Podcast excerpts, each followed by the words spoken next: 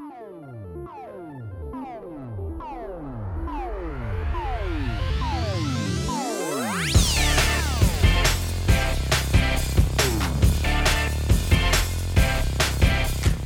Salve, salve, meus queridos ouvintes do A Semana em Jogo. Estamos começando aqui o 53 episódio. E se você ainda não conhece a gente, nosso cast é a melhor fonte de informação para você saber o que rolou no mundo dos games nessa semana que acabou de acabar. Aqui quem fala com vocês é Felipe Lins e comigo hoje sempre a gente tem o Bernardo Dabu. Oba! E o Caio Nogueira também. E aí, pessoal, beleza? É isso aí, fica ligado que no episódio de hoje a gente vai ter. Google consegue o impossível e faz com que Terraria não seja lançado no Stadia. E olha que tem em todas as outras plataformas. E3 anuncia volta em formato digital para 2021, mas será que ela ainda se salva? Temos aí uma nova esperança? É, e Sony botou a coleira na Square Enix? Final Fantasy agora é exclusivo? Isso é clickbait? O que está acontecendo aqui? Eu aumento, mas eu não invento.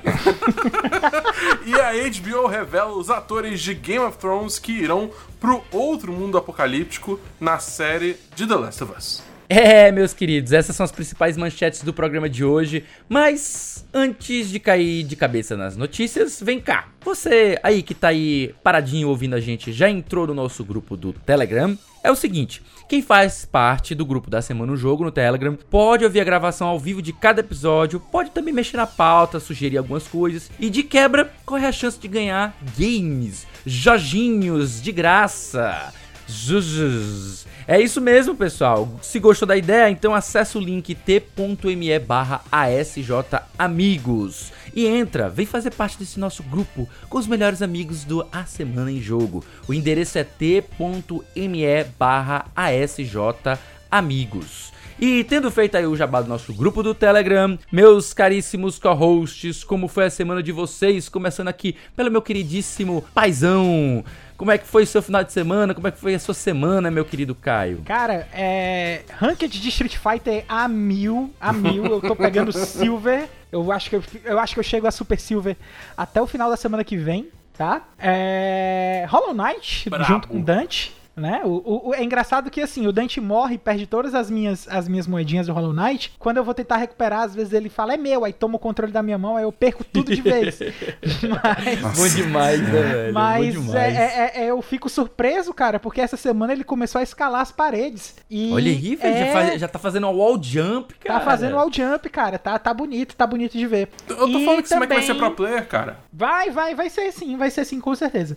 E também é, eu tô jogando o Maui Malarge em Cold Shadow na Força do Ódio. Opa! Porque é, é o jogo desse mês, né? Do, do, do Backlog Game Club. E é, eu tô realmente me esforçando muito para poder gostar do jogo, porque o jogo é horrível, horrível. E Nossa eu vou finalizar senhora. o de Super Nintendo e vou finalizar o de Mega Drive também, para poder chegar no final do mês e falar mal dos dois. Mas quando for mais tarde, se você quiser, assim, você quiser ligar uma streaming, ou sei lá, entrar no Discord e ficar mostrando aí você jogando, simbora que eu dou mau valor. Bora, bora. e você, meu querido da o que, que você conta aí de bom para essa semana? O que, que andou fazendo aí? O que, que andou maquinando? Quais as suas novidades? Cara, essa semana teve temporada nova de Destiny 2, né? Que é sempre um momento Eita. muito feliz pra minha pessoa. É Season of the Chosen, temporada do Escolhido, né? É. O que, enfim, é uma imperatriz aí, filha de um outro personagem que a gente já conhece há muito tempo dentro do universo de Destiny, que faz parte do Cabal. Ele. Ele. Ela chegou no caso e, tipo, falou: qual é? Tipo, ajoelhe perante mim. E a gente falou, tipo, não. E aí agora a gente tá tretando com ela. Essencialmente é isso. Aí tem atividade nova, tem uma porrada de arma nova, tem, Eu tô curtindo, cara. Ainda tá nos primeiros dias, né? Então sempre tem aquele período lua de mel com uma temporada nova que é muita coisa pra fazer, muita coisa para correr atrás e tal. É... Então ainda tô nesse período. Vamos ver semana que vem como é que como é que eu vou ficar e tal. Mas assim, de primeiras impressões, eu acho que essa temporada já foi, tipo, muito melhor do que a temporada anterior, que foi a temporada da caça. Que assim, você de primeira já via, tipo, cara, isso aqui não, não, não, não vai longe, entendeu? Não tem perna para ir longe. É, já é, essa do, do escolhido, eu tô, eu tô sentindo muito mais firmeza, assim. Eu acho que eles vão ter uma cadência boa de conteúdo lançando ao longo da temporada. Então, vamos ver, né? Tipo, Destiny aí anda com uns problemas para quem faz parte da comunidade, né? É, é, quem tá fora é meio difícil explicar, mas eu acho que Destiny tá num período de transição, é, é, que ele tá evoluindo como jogo, então ele tá num momento meio estranho, que ele tá, tipo, no meio do caminho entre um e outro, então não funciona exatamente como nenhum dos dois casos, né, que ele era nem que ele quer ser. Então, é, talvez não seja o melhor momento para você entrar e jogar Destiny, né? Mas é, eu, eu, eu, continuo curtindo pra caramba o jogo e eu tenho fé na Band que eles vão levar o, o jogo numa direção boa mais pra frente, né? É, quando vier a próxima expansão aí mais pra frente. Mas enfim, eu tô me divertindo muito com Destiny e continuo jogando Apex também. É isso que eu tenho feito. Muito bem mesmo. E você, meu amigo Felipe, como é que tá aí a sua, sua semana? Você já finalizou mal em Malard, que eu sei? Como é que tá aí? Rapaz, finalizei finalizei, né? Até queria aproveitar a oportunidade para lhe dar as boas-vindas. É o primeiro mês que eu vejo você participando lá no, no clube. Ah, já participei já outros meses, cara. Né? Já participei do nosso Acho que foi nas intocas. Ah, é já verdade. Participei então, de muita tu, coisa. Tu ficou em um hiato, tu ficou num hiato muito grande sem se manifestar, É porque né? pra mim só é. funciona quando é jogo de Super Nintendo. Ah, tô entendendo, tô entendendo, tô entendendo. Mas é, eu, eu já tinha um histórico com o Mal e Malart, que eu ganhei ele físico quando eu era pequeno, cara. Lá para os idos 1996, 97, por aí. Mais ou menos nessa época aí eu ganhei de presente do meu pai o, o CD-ROM do Mal e Malard em Cold Shadow, né? Então eu joguei ele bastante no PC, só que eu não era uma criança lá tão absurdamente habilidosa e não existia save state, load state, né, no PC. E, as, e a última fase é muito, muito estupidamente difícil. Muito estupidamente difícil. Especialmente por conta da, das mecânicas que esse jogo, vamos lá, a gente vai discorrer sobre ele no, no Backlog Game Club com mais propriedade. Mas ele não é lá um primor técnico, né? Ele tem algumas coisas maravilhosas, como a animação dele e tal. Mas na parte de programação ele tem algumas falhas que são realmente irritantes, né? Mas é isso, eu, eu, eu, joguei a versão do Mega, joguei que é igual a versão do PC. Agora tendo o benefício do, do Save State Load State, né? Consegui terminá-lo. E resolvi jogar também a versão do Super Nintendo para poder explorar a diferença entre as duas versões. E é isso.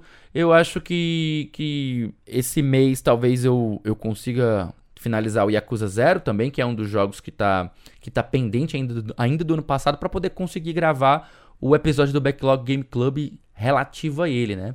Mas vai dar tempo, vai dar. Vamos que vamos, que esse mês eu consigo ter uma boa produtividade em matéria de joginhos. E falando de joginhos, vamos para o primeiro bloco da semana em jogo.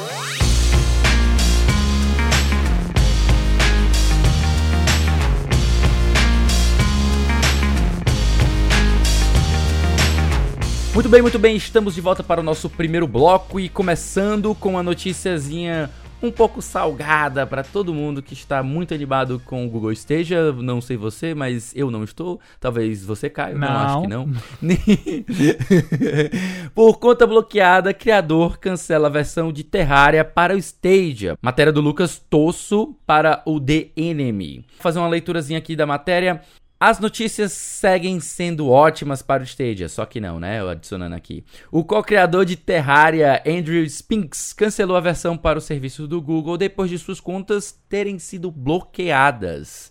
Em seu Twitter, Spinks afirmou que perdeu acesso às suas contas do Google Play, Google Drive, YouTube e Gmail e tentou recuperá-las por mais de três semanas sem sucesso, infelizmente. Eu não fiz absolutamente nada, abrindo aspas, né, para violar os termos de serviço. Então eu só consigo ver isso como vocês decidindo queimar essa ponte. Considere queimada. Terraria para Google Stadia está cancelado. Minha empresa não vai mais apoiar suas plataformas, disse Spinks. No fim de janeiro, o canal oficial de Terraria no YouTube foi desabilitado e a conta do jogo no Twitter tentou chamar a atenção do Google, mas infelizmente não conseguiu respostas. Que situação foi, cara. vexatória, velho. Que situação vexatória. É uma situação assim até incomum da gente ver um, um dev ter, ser assim, receber um ghost ao vivo ao de uma vivaço. plataforma. O que, que você acha sobre isso, hein, cara? Cara, eu acho que o Spinks botou o PSP na mesa, né? e eu acho que ele realmente tinha que fazer isso porque tá faltando alguém fazer isso no século 21, cara. São poucas as empresas que realmente estão querendo bater o pé e falar, cara, eu não vou fazer porque eu não quero fazer e acabou. Vocês não estão prestando atenção em mim, vocês queimaram a ponte, considere a queimada. E eu acho que ele tá mais do que certo em fazer isso, porque é um absurdo a Google deixar uma coisa dessa acontecer com uma pessoa do nível do Andrew Spinks. Imagina aí, cara, o tanto de e-mail que ele não tá conseguindo acessar para poder resolver negócio. Imagina aí o, o, as coisas que ele não já gastou na Google Play pelo fato dele ser dono de empresa e ter mercado e compras feitas na Google Play. Imagina é, vídeo que ele precisa acessar, backup de e-mail de negócios que ele tem feito que ele não consegue acessar. Cara, pelo amor de Deus, isso é uma palhaçada, brother. Não, eu, se eu fosse ele, eu também não deixaria barato, eu teria feito a mesma coisa e teria exposto a Google da forma que ele expôs, porque eu acho tá correto, tá correto sim. É, se a empresa é dele, é ele que desenvolve o jogo, ele falou, cara, pois ó, Terraria tá cancelado, vocês não vão mais ver Terraria, e é isso aí, acabou, porque nem a Google se importa com o Google Stadia, porque é que ele tem que se importar se a Google também não se importa com ele. Tá mais que certo, cara. Mas e aí, meu querido Dabu? Ele cancelando, ele se auto-cancelou? Ele cancelou a, a, Google? Como é que foi essa história? O que, que você acha dessa situação? Ah, eu acho que ele tá certo, cara. tipo, tem mais que fazer isso mesmo. É, é tipo, é o que o Caio falou, tá ligado? Mano, tipo, ele tem, tinha que chamar a atenção da Google de alguma forma, entendeu? Então cancela. Ainda mais porque, cara, é pro Stage, ninguém liga pro Stage, nem a Google liga pro Stage. Eles, eles acabaram de fechar o, o próprio estúdio de jogos deles que tava fazendo o jogo pro Stage, eles mesmo fecharam. Então, claramente, daqui a pouco a gente vai entrar lá no Google Graveyard, entendeu? Aquele site que lista todos os projetos uhum. da Google que já foram desativados. Daqui a pouco vai ter lá Google Stage, entendeu? Vai estar, sei lá, foi começou em o quê? Em 2019? 2019 traço, sei lá, 2021, 2022. Que seja, entendeu? É, é, é, o Google Stage virou piada, entendeu? O futuro é xCloud, é isso. Então, é, então, tipo, eu acho assim tá certo, tá certo. Tipo, porque ele tá, ele tá eu, eu, imagino que ele já estivesse fazendo isso meio que a mau gosto, né? Tipo, meio que só pra fazer, porque era uma plataforma meio morta, que ninguém, ninguém, ninguém tá jogando. Mas aí tava lá fazendo. Só que agora, mano, pô, desrespeitando dessa forma, não, não deixa barato, não. É, eu, eu dou todo apoio pro, pro menino Spinks aí para ele para ele cancelar e pega todos os recursos e faz mais update no, no, no Terraria, faz esse um jogo ainda maior. Eu não sei. Teve o final update já do Terraria? Teve, tipo... World's End, eles já fizeram. Mas já assim, fizeram. eu acho que eles podiam fazer mais um, só pra, só pra dar mais um pontinho de raiva assim na é. sabe?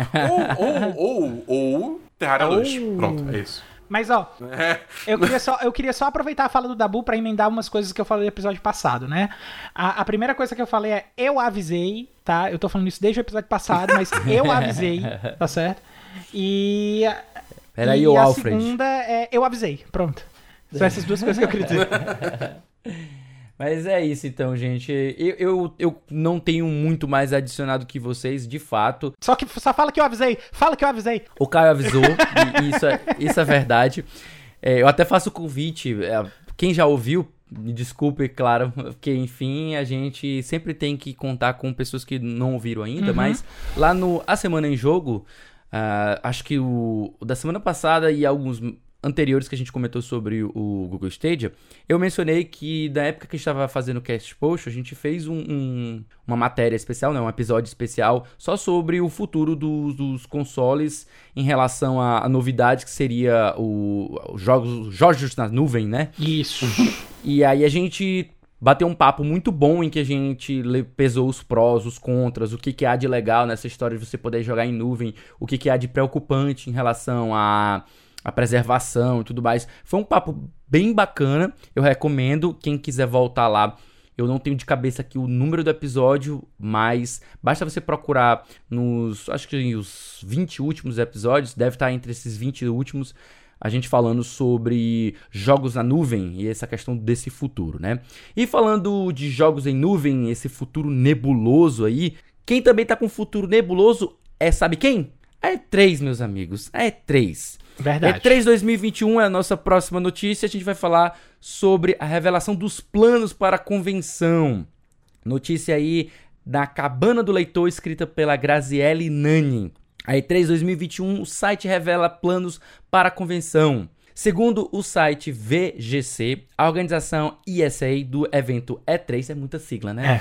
É. planeja uma conferência online devido à pandemia do vírus Covid-19. A fonte cita documentos enviados com propostas de eventos, indo desde apresentações totalmente online a atividades no site oficial, com a suposta data de 15 a 17 de junho. Os documentos falam sobre apresentações e palestras de publishers e empresas parceiras, uma noite de acesso antecipado ao conteúdo e palcos para desenvolvedoras menores e influenciadores do meio. A postura parece ser uma resposta direta ao questionamento da imprensa se o evento continuaria relevante nos dias de hoje, com a saída de grandes parceiras, por exemplo, como a Electronic Arts e Activision e ninguém menos do que o próprio Jeff Keighley, né? Uhum. Como a gente viu em episódios passados. Pois muito bem, meu querido Dabu, eu queria aqui o seu input, a sua perspectiva acerca do futuro não só deste ano da E3, como também futuros aí. Um, um puta desafio para você fazer em dois minutos.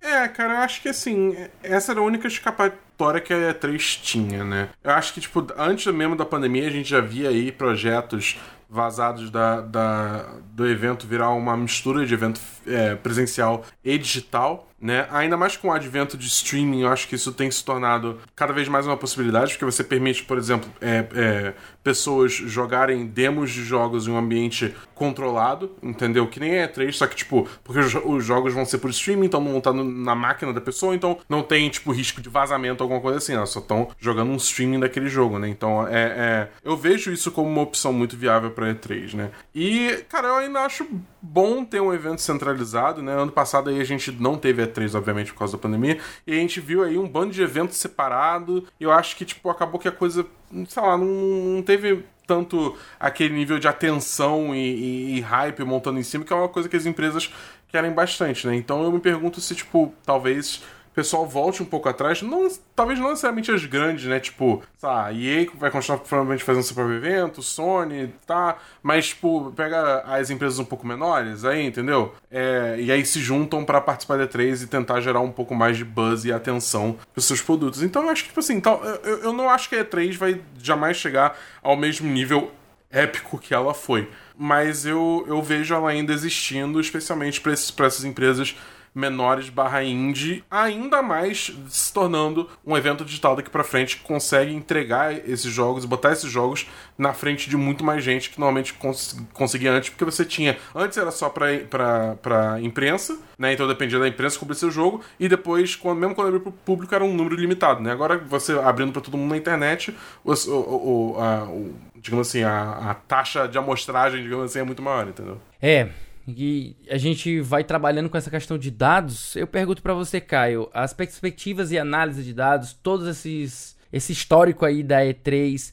lhe traz alguma perspectiva boa para o futuro? O que, que você acha sobre essa notícia? Cara, pegando a perspectiva que o Dabu apresentou a respeito de estúdios pequenos para poder se vangloriar disso, ou se vangloriar, né, e recuperar nome em cima dessas divulgações de jogos indie e tal, porque é, embora a gente tivesse é, essas divulgações sendo feitas dentro da E3, elas normalmente aconteciam dentro das convenções das empresas parceiras, né? A gente tinha aquele momento da EA, que era do EA Originals, que era só sobre jogo indie, que estava sendo desenvolvido por dentro da EA, tinha os jogos da uhum. Ubisoft uhum. dentro da UbiArt, é, jogos que eram apresentados tanto na palestra da Microsoft como na palestra da Sony, e dessas quatro que eu citei, só a Microsoft ainda não cortou relações oficialmente com a E3, né? É, lembrando que é, Electronic Arts e Ubisoft só cortaram relações no ano passado por causa da questão da pandemia, porque eles falaram que mesmo não tendo E3, eles iriam fazer um evento digital, já que a ESA não conseguiu se reorganizar a, a tempo de fazer um evento digital, né? Então eles falaram, não, se eles não vão conseguir se reorganizar,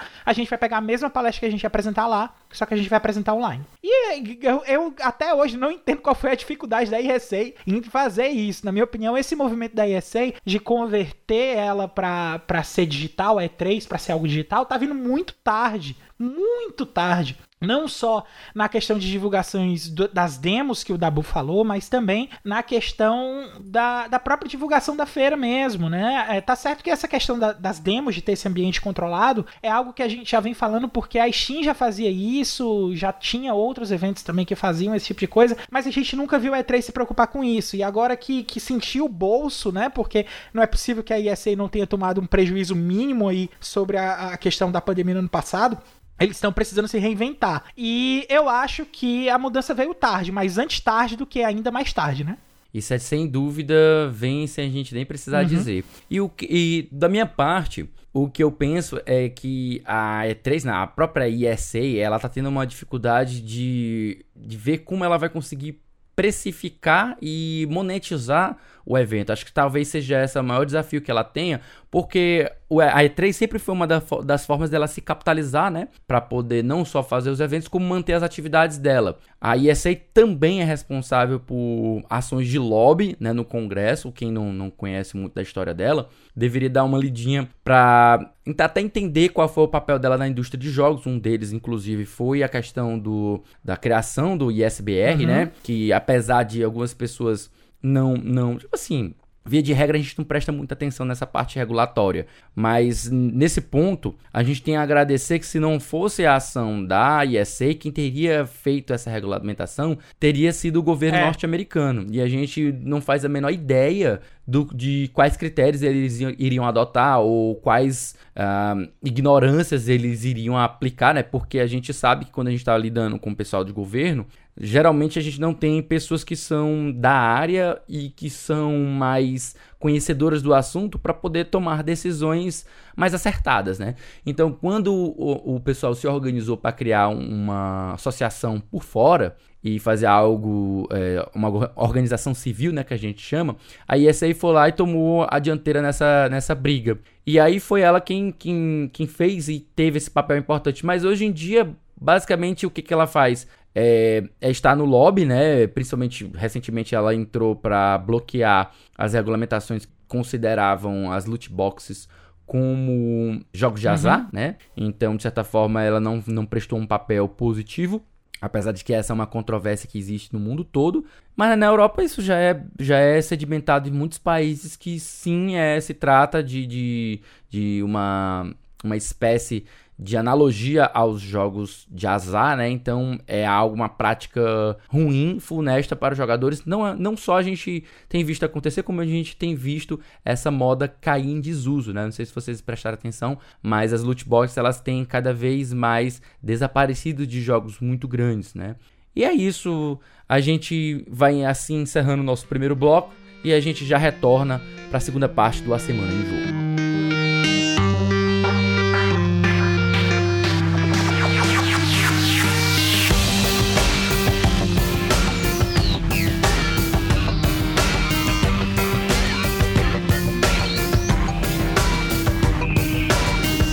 Então, muito bem, gente, saindo de uma carga aí de, de notícias, a gente entrando mais no ramo especulativo, nós começamos agora o nosso segundo bloco, falando sobre um rumor, um tanto aí é, polêmico, né?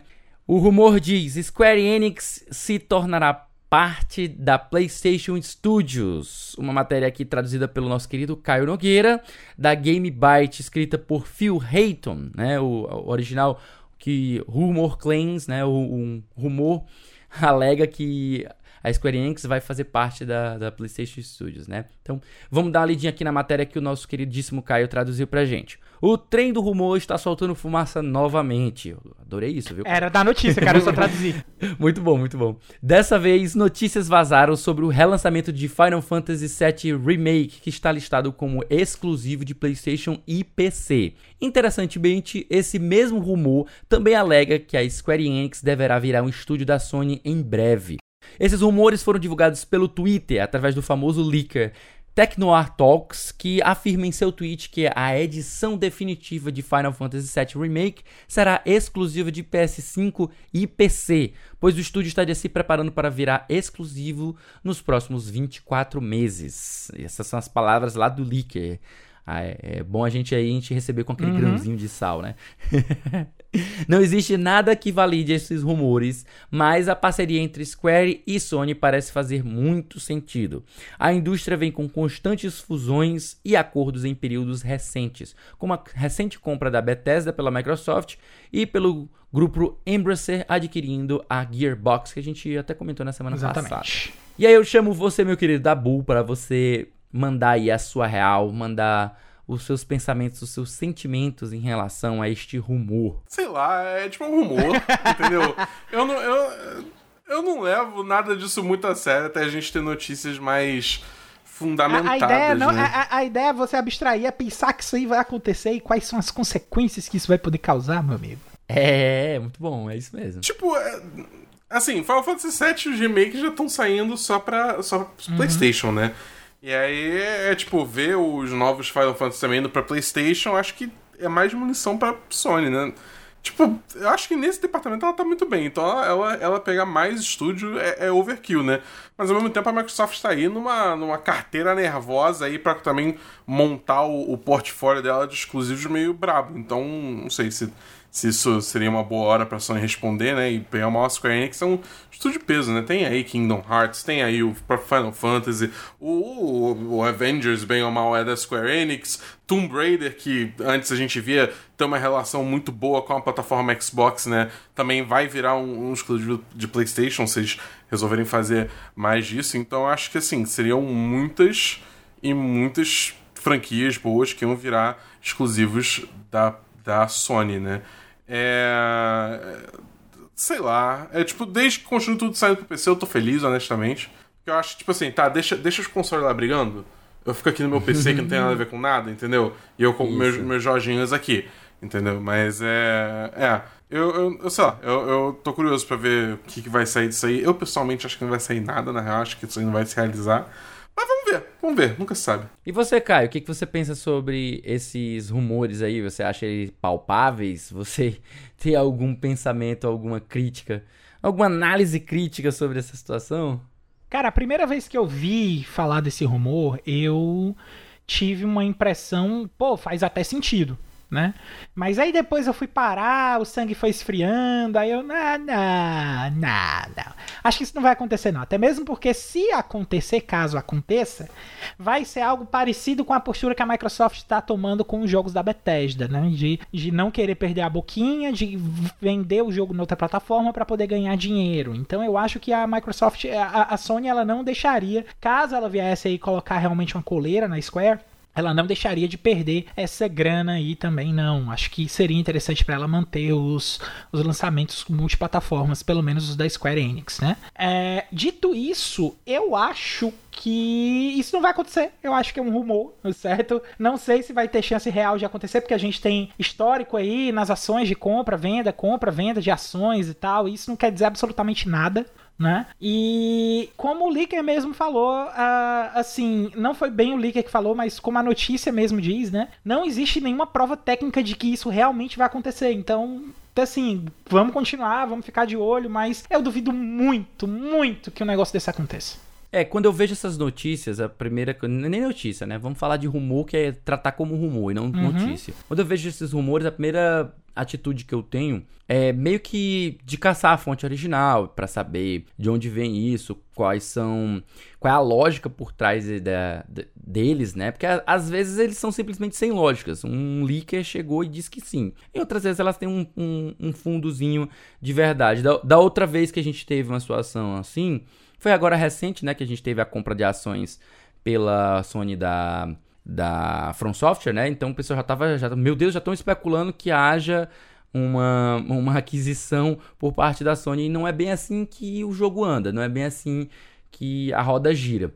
A Sony ela fez no ano passado um bocado de aquisição, né? Quem não tá lembrado aí, em 2020, 2018 até 2021 ela veio comprando muitas empresas de entretenimento, a citar aí especificamente a Funimation e a Crunchyroll, né, que foi uma compra aí que foi quase um ponto quase 1.3 bilhão de dólar, então foi, foi muita muita coisa, um gasto bem considerável. Ela em 2019 ela adquiriu a, a própria Insomniac, né, que é a responsável pelo, pela, pela franquia uh, Ratchet Clank, salvo engano, é isso? Uhum. E tá cuidando do do, do Homem-Aranha, né? Sim. E aí, pra gente extrapolar e, e, e, ter essa ideia de que vai haver uma compra da Square, a gente teria que ter algo mais palpável, como por exemplo uma aquisição massiva de ações, ou então já uma conversa, algo nesse sentido pra gente até mesmo. Mas leaker é leaker, né? Eles dizem que são insiders, que eles estão dentro da, da indústria, conversam com pessoas nos bastidores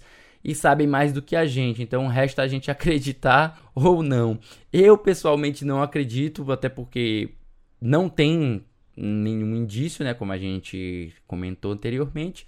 E a Square já te, sempre teve esse bom relacionamento com a Sony, né? A gente viu aí a, a, o anúncio do Final Fantasy XVI exclusivo também, pela exclusividade temporária, que a gente tem visto muito acontecer nesses últimos anos, né? E talvez prossiga dessa maneira, a gente vendo exclusividades temporárias, mas só lembrando que também a Microsoft hoje ela tem títulos da Square no catálogo do Game Pass. Então a gente não não não vê, eu mesmo não vejo com bons olhos se houver tal aquisição. Eu nem acho que a Sony vale tenha... Pontuar que Final Fantasy XII entrou hoje, na data de pois gravação é. desse episódio, entrou Final Fantasy XII no Game Pass. Pois é, mas é, a gente também sabe que isso não é argumento suficiente, uhum. já que a, Bethesda foi comprada, né? Então, os jogos dela nem estavam na, na no Game Pass e agora que estão entrando aos poucos, uhum. né? Já poderiam estar todos disponíveis de uma vez só, mas a gente está vendo que estão vindo ao, aos poucos. Mas é, a gente vê que isso aí não passa de rumor, mas o futuro a gente ainda tem que esperar e ver o que, que vai acontecer, né? E falando de futuro, mas a gente agora passando para um tipo de futuro diferente, um futuro pós-apocalíptico ali no mundo de The Last of Us. A gente tem a última notícia do programa de hoje, que é a série de The Last of Us encontra protagonistas para Ellie e Joe. Notícia aqui do Guilherme Souza do Cromossomo Nerd. Vamos fazer uma leitura aqui rapidinho. O THR anunciou que a atriz britânica de 17 anos de idade, Bella Ramsey, conseguiu o papel principal na série The Last of Us, que está sendo produzida para a HBO. O papel é descrito como uma órfã de 14 anos que nunca conheceu nada além do planeta devastado, que luta para balancear o instinto de fúria dela com sua necessidade de conexão e de pertencer a um lugar, assim como a recém-descoberta realidade em que ela pode ser a chave para salvar o mundo. Além do papel de Ellie, o Deadline afirma que o Pedro Pascal, nosso já tradicional Pedro Pascal, né, o Mandaloriano, lá do Game of Thrones também o Oberyn. O Pedro Pascal também foi escalado para o papel de Joel Miller, o outro protagonista da franquia. Craig Mazin, de Chernobyl, e o criador da franquia de jogos The Last of Us, Neil Druckmann, estão co-escrevendo e produzindo a série, com a primeira temporada adaptando os eventos do primeiro jogo. Kantemir Balagov, de Beanpole e Closeness, é quem vai dirigir o episódio piloto. Bacana a gente saber sobre isso, né, Caião? É bacana, sim, bacana, bacana. Eu acho que é até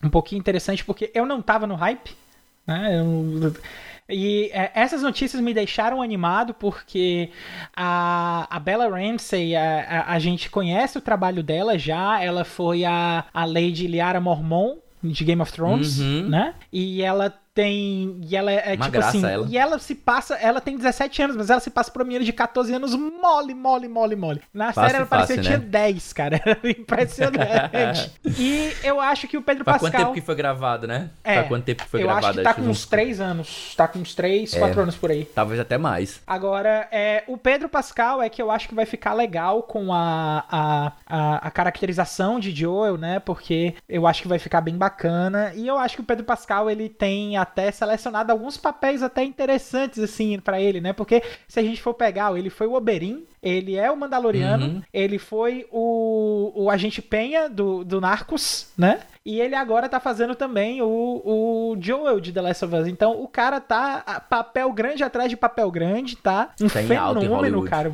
Fenômeno. E assim, é, esses nomes me, me deixaram bem mais empolgado pra série. É, eu espero que a série seja um. que tenha momentos de recap de coisa do jogo e que tenha momentos de, de coisas que podem ter acontecido entre The Last of Us Parte 1 e o Parte 2. É, se eles fizerem só o jogo, vai ser massa. Se eles contarem mais a história, vai ser massa. Eu tô começando a ficar bem empolgado com essa série. Eu acho que eu não devia estar tá me empolgando tanto, mas eu tô ficando bem empolgado.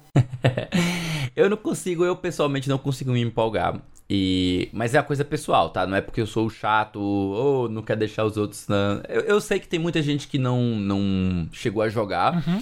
e iria se beneficiar de, de ver essa história contada em uma outra mídia. Com certeza, né? Muita gente não, não gosta de videogame, não se dá bem com videogame, até porque não deixa de ser um jogo bastante complexo em matéria de, de controles. Então faz sentido você fazer uma série para poder você ampliar a sua audiência. Mas eu, eu confesso que eu pessoalmente eu não tô muito muito animado, porque é, o jogo é muito bom, eu joguei o jogo, os uhum. dois jogos, né?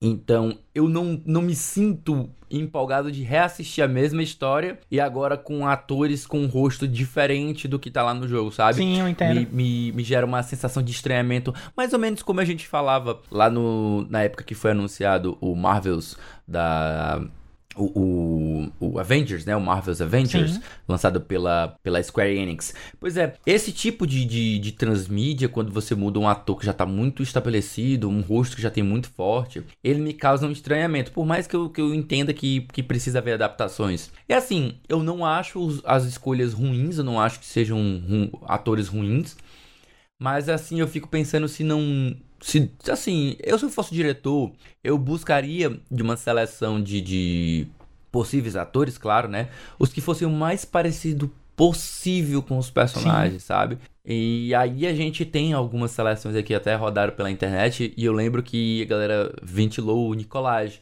o, o, o, Nicolas que fez o... É o Cossevaldal, o... né? O Nicolás Cossevaldal que fez o... Isso, ele, ele era um dos gêmeos do Game of Thrones que eu esqueci o nome agora. É o Jamie, ele era Jamie, Jamie Lannister. Lannister. Isso, ele era o próprio Jamie Lannister. Então você vê a imagem dele, ele parece muito com o Joel, ele barbado, uhum. né? Ele parece, ele parece muito com o Joel. Então para mim acho que seria uma, uma escolha mais fiel a, ao é, visual. O pessoal também tava Obviamente, falando no, no, Gerard Butler, eu também vi umas fotos dele, do, é, e ele também ficou também daria legal. bem parecido, eu também achei que ficou muito legal. Agora, é, só uma pausa para comentário, é que eu vejo essas comparações e nunca, nunca me passa uma outra comparação na cabeça que não seja, falando de, de, de Naughty Dog, que não seja o, o Nathan Drake do Uncharted com o cara que faz o Castle, né, do, do, do daquela série, né, da série Castle, que eu esqueci o nome do ator agora. Uhum. Nathan Fillion. Nathan Fillion. Apesar de que a escolha que eles tiveram para o, o, o, Tom Holland, né? Porque eles querem uma série com ele mais novo, né? Então eles, eles vão explorar o passado, ele, ele novinho, né? Um Drake novinho. Uhum. Que faz, faz seu sentido, né? Agora, quando a gente pega aqui a transposição dos eventos do jogo para uma série, para mim fica esquisito você mudar tão, tão pesadamente assim a, a cara do personagem. Óbvio que a, quando a gente for passar pra, pra caracterização, né? Pra a maquiagem é. e colocar o figurino, a gente vai ver que vai ficar bem mais parecido. Bem mais parecido. E tem chance de ficar legal. O The Witcher aí ficou bem bacana. Eu, eu nunca. E assim, eu aproveitei mais o The Witcher porque eu não joguei os jogos. Uhum. Então, Mas, tem assim, isso aí é, também, o jogo, sabe? É, pelo menos a série não é um conteúdo que tá igual aos jogos, né? Porque os jogos se passam depois dos livros. E a série é baseada no não, livro é, ainda. É isso mesmo. A série é baseada nos livros, exatamente. Mas e você, meu querido Dabu? O que, que você acha sobre isso? Você tá feliz com essa escolha? Você esperava gente diferente? Me diz aí. Cara, eu tô muito animado esse filme, cara. Eu tô muito animado. Cara, é, é, tipo, primeiro assim, que Pedro Pascal, Pedro Pascal, ele é um excelente ator, com as player, e ele tem um outro fator muito importante, que ele é, acho que o termo coloquial é gostoso. entendeu? Nossa senhora, que homem lindo. Além disso, a Bella Ramsey, a gente já viu que ela sabe atuar pra cacete por causa da última temporada de Game of Thrones, que ela deu um show, assim, deu um show enorme, mandou bem demais. Então, assim, são dois atores de, de excelente habilidade de atuação. E eu acho que o conteúdo é muito bom, cara. O conteúdo base é muito bom. Então, não, sei lá, eu, eu tô muito animado e eu gosto de ver reinterpretações de uma história, entendeu? Por mais que seja a mesma história, sempre vai ter algumas diferenças, entendeu? E, tipo, é diferente você ver também em live action. É, tipo, eu acho que, pra mim, eu gosto dessas, dessas coisas assim, porque muda. Sempre tem alguma, alguma coisa diferente que às vezes agrega pra história como um todo, entendeu? Então, tipo, eu, eu tô muito animado. Eu acho que vai ser uma série muito boa, até porque, cara, a HBO é, é uma emissora que normalmente toma um cuidado muito grande com as séries dela. Deu uns tropeços aí com Game of Thrones e Westworld.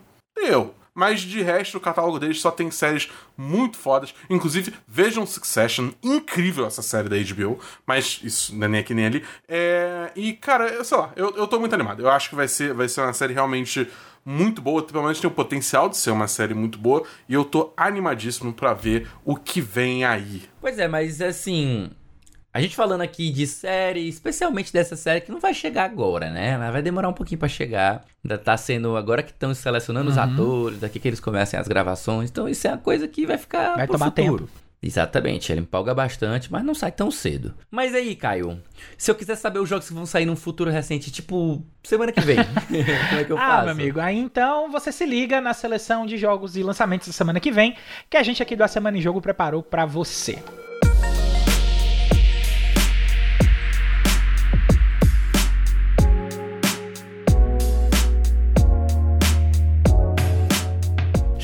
Chamar falar de seleção é um pouco bizarro, é um pouco esticada de baladeira.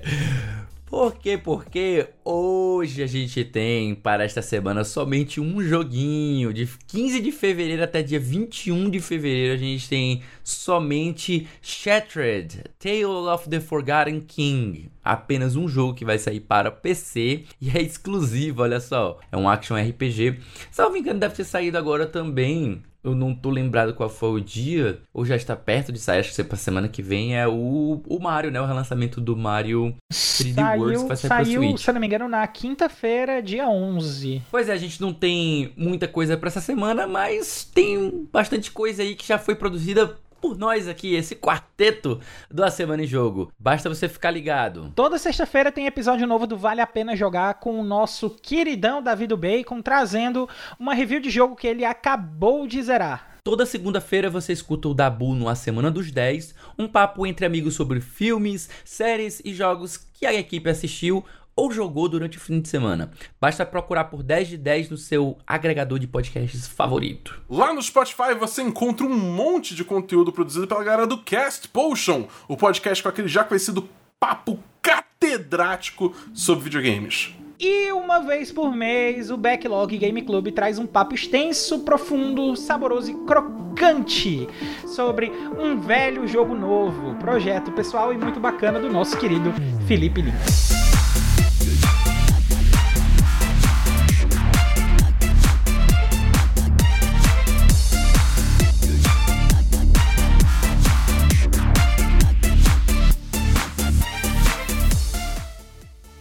Meus queridos, esse foi o 53 a semana em jogo. Se você ouviu até aqui, olha, muitíssimo obrigado. E se você gostou do episódio, assina aí o feed do cast, fique ligado que semana que vem tem mais. Antes de encerrar o cast, a gente deixa aqui o nosso muito obrigado também ao pessoal do The Enemy, Cabana do Leitor, Manual dos Games e Cromossomo Nerd pelas notícias lidas nessa edição do cast.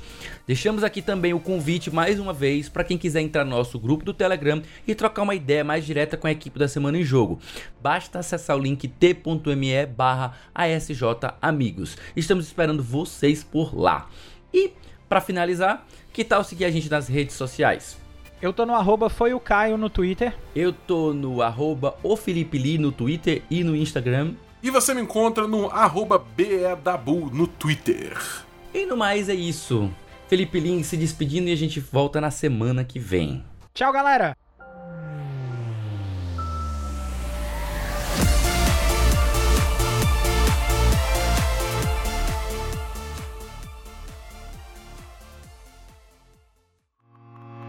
Este podcast foi editado por Felipe Lins.